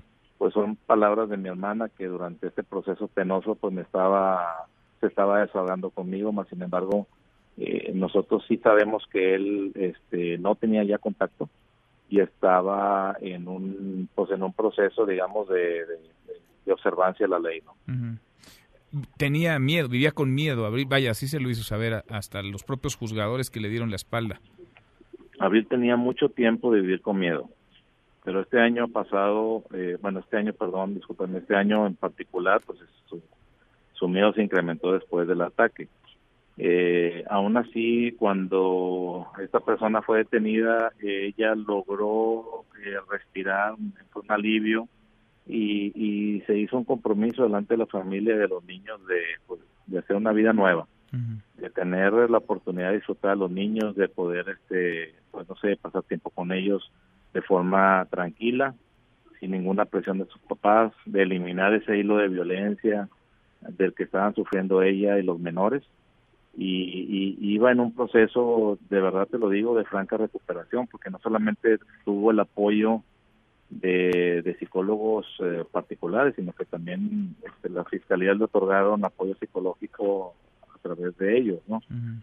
Entonces ese mismo modelo estaba teniendo un tremendo eh, resultado positivo en ella y lo estaba le estaba volviendo la vida, en pocas palabras, ¿no? La vida misma que le arrebataron hace una semana. ¿Cómo están los niños, los menores? ¿Cómo están los hijos de Abril? Imagínate cómo están de, de, afectados, ¿no? Es, ahorita estamos en un proceso de duelo, les hemos pedido pues mucha oración, eh, hemos pedido que oren por su papá, porque nosotros no queremos el mal a nadie. Este, les he pedido eso, mira, este, la justicia hará su trabajo, pero nosotros no somos quien los debe de juzgar, oren por su papá porque, porque esto pare y porque les permita también a ustedes vivir en paz. Y ellos han entendido eso. Creo que ha sido ahorita fundamental que nosotros como familia estemos cerca de ellos pero también darles el espacio. Te soy sincero este pues tienen sus tienen sus sueños rotos y nosotros queremos retomar esto y hacer el sueño de, de mi hermana realidad, de que sean jóvenes de provecho y de bien y que vivan en un entorno familiar sano.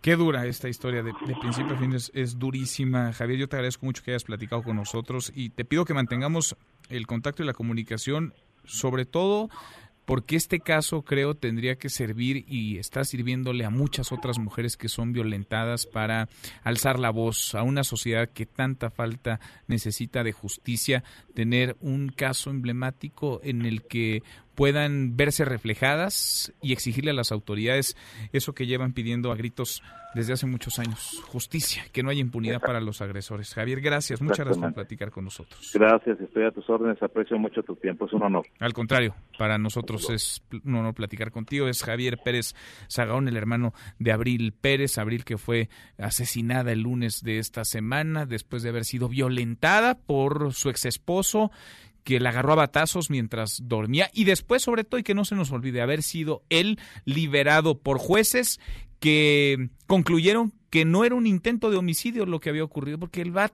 pues, no es un arma, el BAT es un juego, un juguete, y por eso le abrieron la puerta de la cárcel. Abril murió, dejó a tres menores de edad sin su madre, un hombre que la asesinó. Es la historia de muchas. Abril ya no la puede contar, pero su familia sí. Y Abril es un botón de muestra de una realidad que hoy carcome a nuestro país. Un cáncer que está bien enraizado, el de la violencia contra las mujeres. Cruzamos la media y a la hora con 31. Pausa y volvemos con un resumen de lo más importante del día. Esta mesa, la mesa para todos.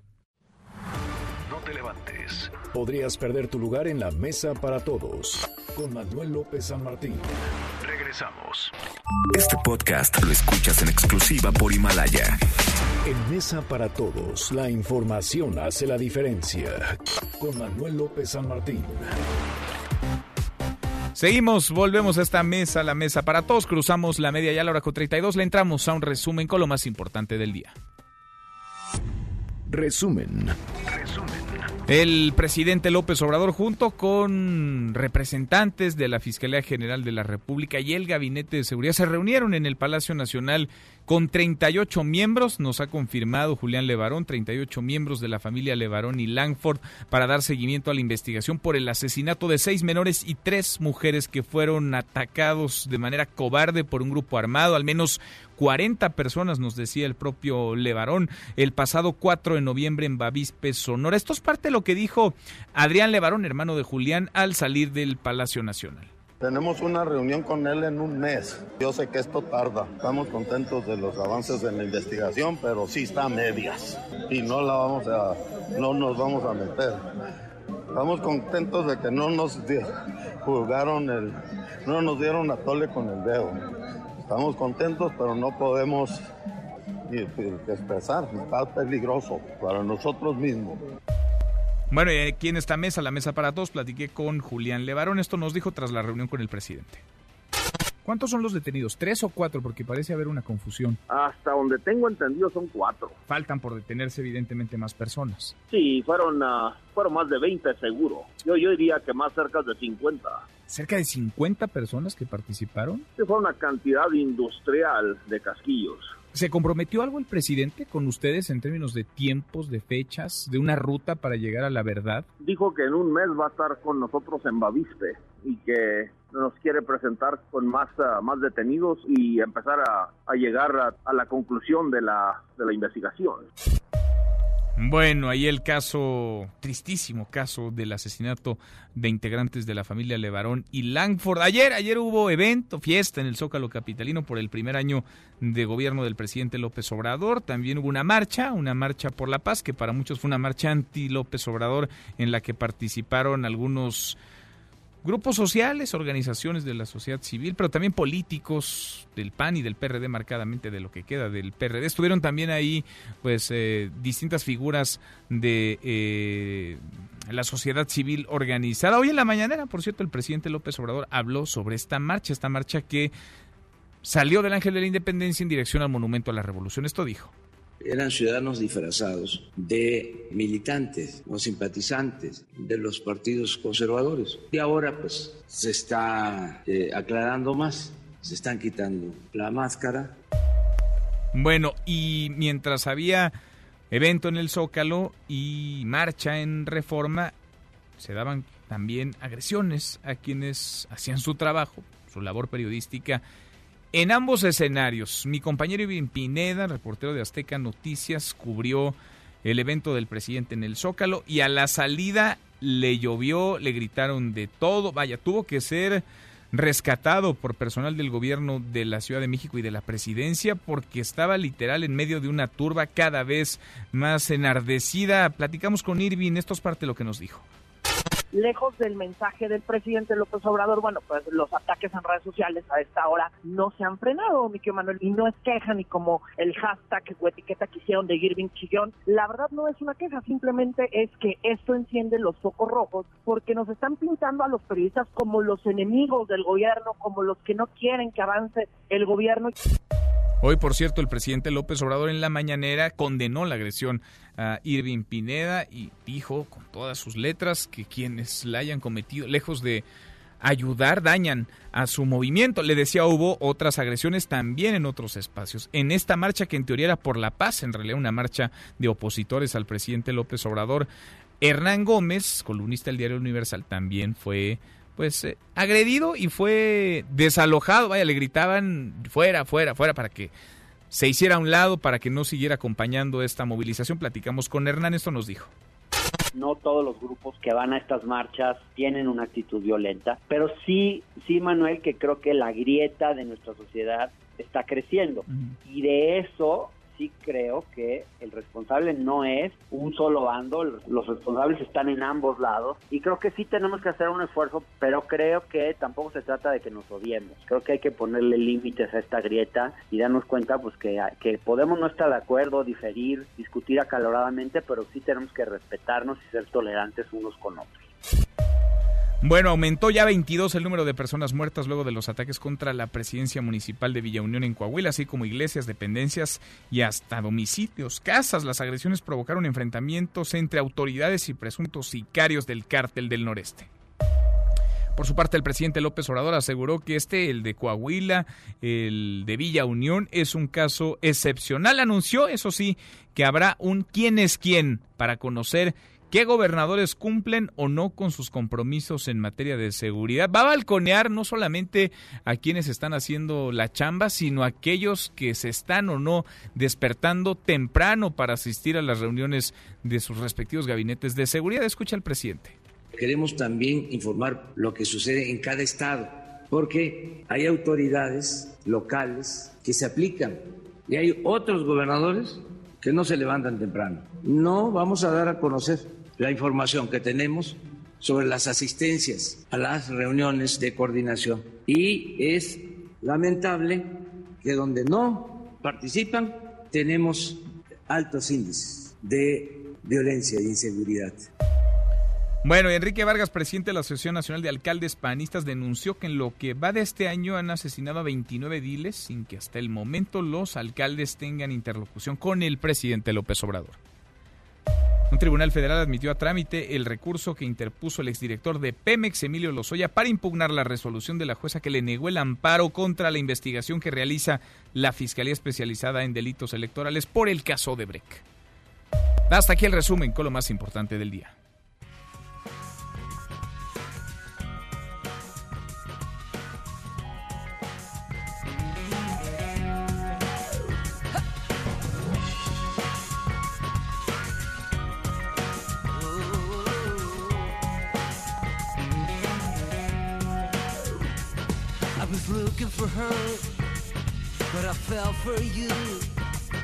José Luis Guzmán, Miyagi, como todos los días, hasta ahora en esta mesa para todos. ¿Cómo te va, Miyagi? Muy bien, Manuel, ¿y a ti? Bien, muy bien. Muchas gracias. Qué elegante vienes hoy. Ya empiezas con los ya, ya. festejos navideños. Más bien estoy sacando la ropa que me regalaron en mi cumpleaños, entonces ya hay que estrenarla. Momento de estrenar, muy bien. ¿Qué estamos escuchando? Estamos escuchando una gran banda, una gran banda irlandesa que se llama The Water Boys. la, la canción se llama Do We Choose What We Love, es decir, nosotros escogemos lo que amamos. Y esta banda que tiene una carrera prolongadísima desde 1900, finales de los 70 hasta actualmente. Este disco apenas es del año pasado. Su líder Mike Scott se ha distinguido precisamente por ser un gran cultor de la, de la música tradicional irlandesa particularmente. De hecho, ha musicalizado poemas completos de, de William Butler Yeats, que es el poeta irlandés por, por antonomasia, y se reconoce como una de las grandes, quizás la más grande banda irlandesa de todos los tiempos, incluso superior a YouTube, ya sé lo que me están, van a pensar muchos, pero porque ellos, cuando pudieron dar el, el brinco para hacerse populares y famosos, prefirieron seguir tocando música tradicional irlandesa que hacerse que tocar en estadios, que fue lo que hizo la banda de Bono. Y por eso son más y por eso se reconoce como en, en Irlanda eh, y bueno, eh, YouTube a nivel mundial es muy popular, ya no tanto como antes, pero en, en Irlanda The Waterboys son una banda de culto completamente. Y todo esto viene a cuento porque pues Irlanda está como de moda, particularmente por el estreno de la película The Irishman. ¿Ya la viste o no? De Martin Scorsese. Ya la vi. Está larga, ¿no? Es más larga que un divorcio. Ajá. No, pero está... A ver, te voy a decir rápidamente los pros. A ver. Tiene una gran reconstrucción y un gran diseño de producción. Porque Sí. es la vida de... No estoy arruinándole a nadie el programa. Es la vida de un sicario. Ajá. Desde la década de los 60 hasta que... Hasta que es un anciano de 83 años en un... En un asilo. Que es quien va, digamos, llevando el hilo de Lleva la historia. toda la historia y te va contando incluso acontecimientos históricos como el asesinato de, de Kennedy, la desaparición de James Hoffa, que fue el líder de los camioneros, enemigo de, de Bobby Kennedy, que era procurador fiscal, general, perdón. Y te va diciendo la implicación de Nixon, por ejemplo, que le dio mucho dinero a los Teamsters, a los camioneros, y cómo se manejaba, digamos, la, la, mm, la mafia Ajá. En términos reales. No está romantizada como el padrino. Ajá. Esta es cruda y violenta Cruda, y brutal. Es el papel que interpreta Robert De Niro. De Niro. Ajá. Bueno, Al Pacino aparece como James Hoffa, el líder de los camioneros, cuya misteriosa desaparición sigue siendo hasta hoy sin un misterio sin aclarar. Y también sale Joe Pesci, a quien recordarán para- por películas como El Toro Salvaje, donde sale de hermano de Jake LaMotta, por particularmente Los Buenos Muchachos y por Casino, Ajá. donde siempre tuvo muertes horrendas. O sea, pero horribles. En una lo, apalearon y lo metieron, lo enterraron vivo. Y, y lo malo es que se ve. Entonces, este... Aquí sale y creo que es el que mejor actúa. Sí, la verdad sí. Es muy bueno Joe Pesci. Y finalmente... Bueno, los tres son muy buenos, tú porque eres muy exigente. Y sale también por ahí haciendo pedacitos este Harvey Keitel. Ajá. Harvey Keitel, hay que recordar, él hizo la primera película de Scorsese junto con De Niro, que se llama Mean Streets. De ahí hace junto también con De Niro y Scorsese Taxi Driver. Y aquí ya tiene una aparición así como más o menos simbólica porque ya también está, ya siente tierra en los ojos. Entonces ya está, ya están bastante grandes y sí se ven, sientes feo verlos así porque te das cuenta que tú también ya, ya envejeciste. Y este, pero es muy buena la película. Es Es, muy buena. muy larga, tres horas y media y escenas realmente, eh, a veces creo yo innecesarias. ¿Duras? ¿Crudas? Hay muchas muy crudas. Todas las ejecuciones se ven, casi casi te salpica la, la sangrita. Y sí, si pueden verla en cine, veanla en cine. Si no, ah, está en casa. cine y también está en Netflix. En Netflix. Ah, en los dos. Pero conviene mucho porque el diseño de producción hace que la película, y es algo que no sé si me gusta mucho, se vea tan, tan cuasi real que parece un videojuego. Ujú. O sea, le falta como mugre, le falta como tierrita al... al- Le falta un poquito le de tierrita, algo así. ¿Sí? Sí. Está como la serie de Hernán, que está súper bien lograda la producción, pero como que le falta mugre a las pirámides. O sea, sea, hay- ensucia un poco tu pantalla. Te no de- más. Pero bueno, esta Vale es un- la pena, vale una la gran pena. banda irlandesa, The Waterboys, que me sirvió de pretexto para hablar de Irishman, que es una gran película y además se reúne puro viejo. La produce Irving Winkler. Ajá. Eh, Robbie Robertson toca toda la música, la música incidental, y, y también tiene un soundtrack extraordinario de música de los 50s y 60s particularmente. Sí, está buena, vale la pena. Vale la verla. Gracias, Miyagi. Muchas Gracias. gracias. José Luis Guzmán. Miyagi, pausa y volvemos. Hay más en esta mesa, la mesa para todos.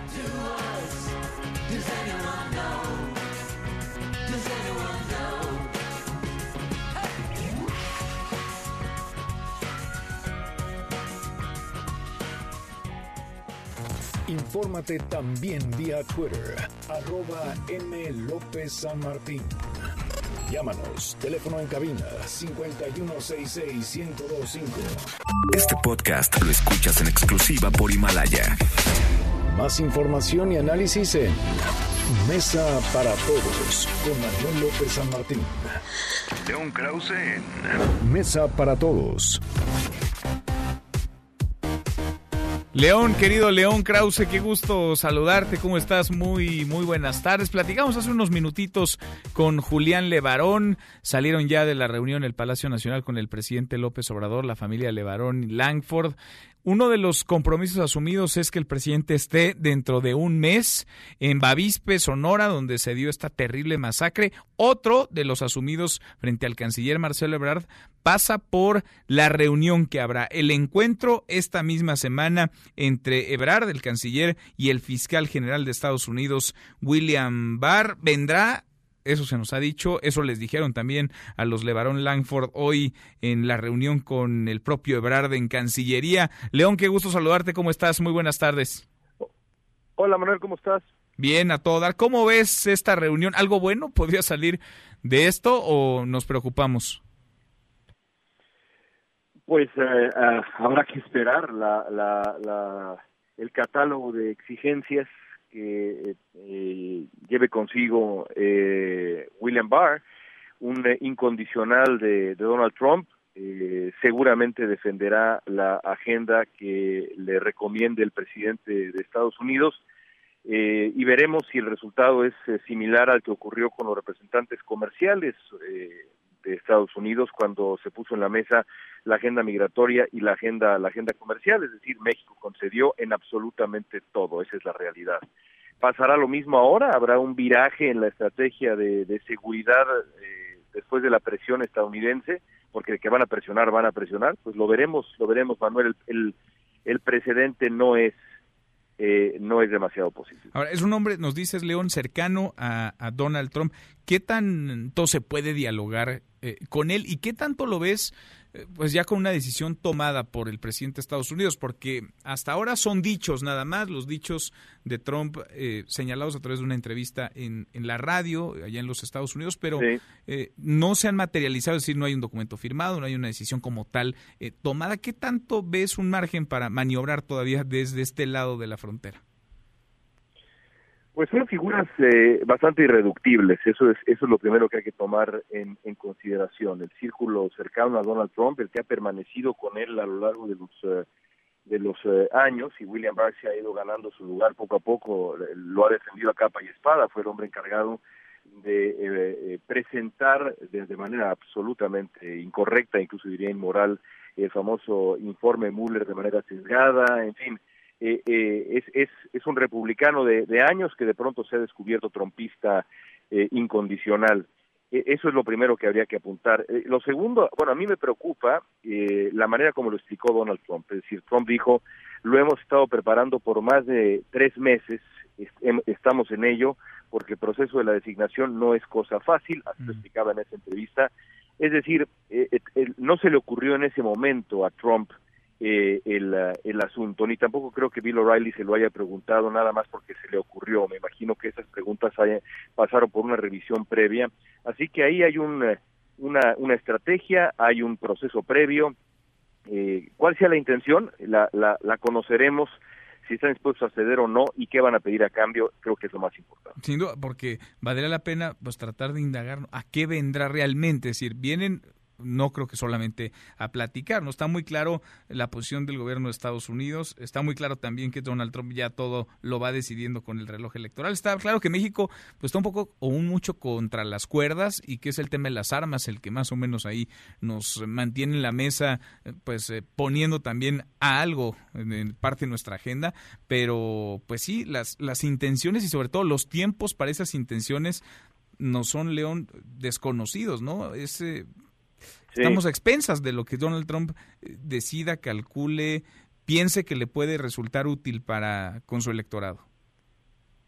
Y déjame sumar un punto de reflexión más, porque nos hemos, eh, nos hemos concentrado mucho en la violencia, eh, que pensamos que eso es lo que le preocupa a Trump. En realidad, en esa entrevista, lo que Trump dice es que lo que le preocupa, lo que lo tiene alarmado, es el tráfico de drogas. específicamente se refiere a los opioides, eh, eh, y se sabe que el fentanilo, por ejemplo, es un asunto particularmente complicado para los estadounidenses y que le preocupa al gobierno de Trump con toda la razón.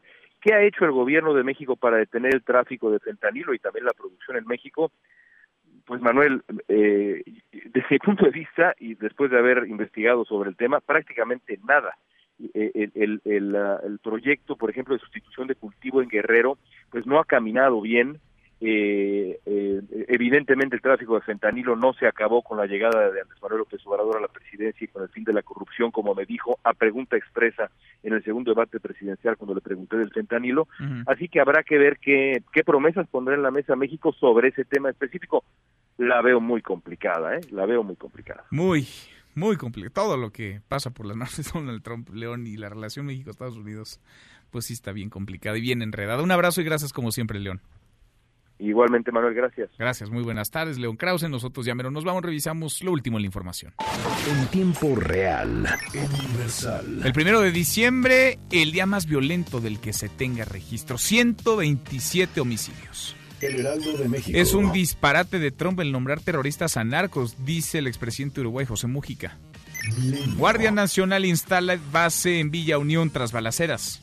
MBS Noticias. Nos dieron a tole con el dedo, hay avances. No nos dieron a tole con el dedo, hay avances en el caso, nos dijo Julián Levarón. Con esto cerramos, con esto llegamos al final. Gracias, muchas gracias por habernos acompañado a lo largo de estas dos horas. Gracias por arrancar acá la semana. Soy Manuel López San Martín. Se quedan con Nicolás Romay, Radio Marca Claro. Nos vemos al rato, 8 de la noche, Noticias República MX por ADN 40. Y aquí nos encontramos en esta mesa, la mesa para todos. Mañana, como todos los días, pásela muy bien, ya casi es viernes. MBS Noticias presentó Mesa para Todos con Manuel López San Martín. Un espacio donde todos tienen un lugar. Este podcast lo escuchas en exclusiva por Himalaya. Si aún no lo haces, descarga la app para que no te pierdas ningún capítulo. Himalaya.com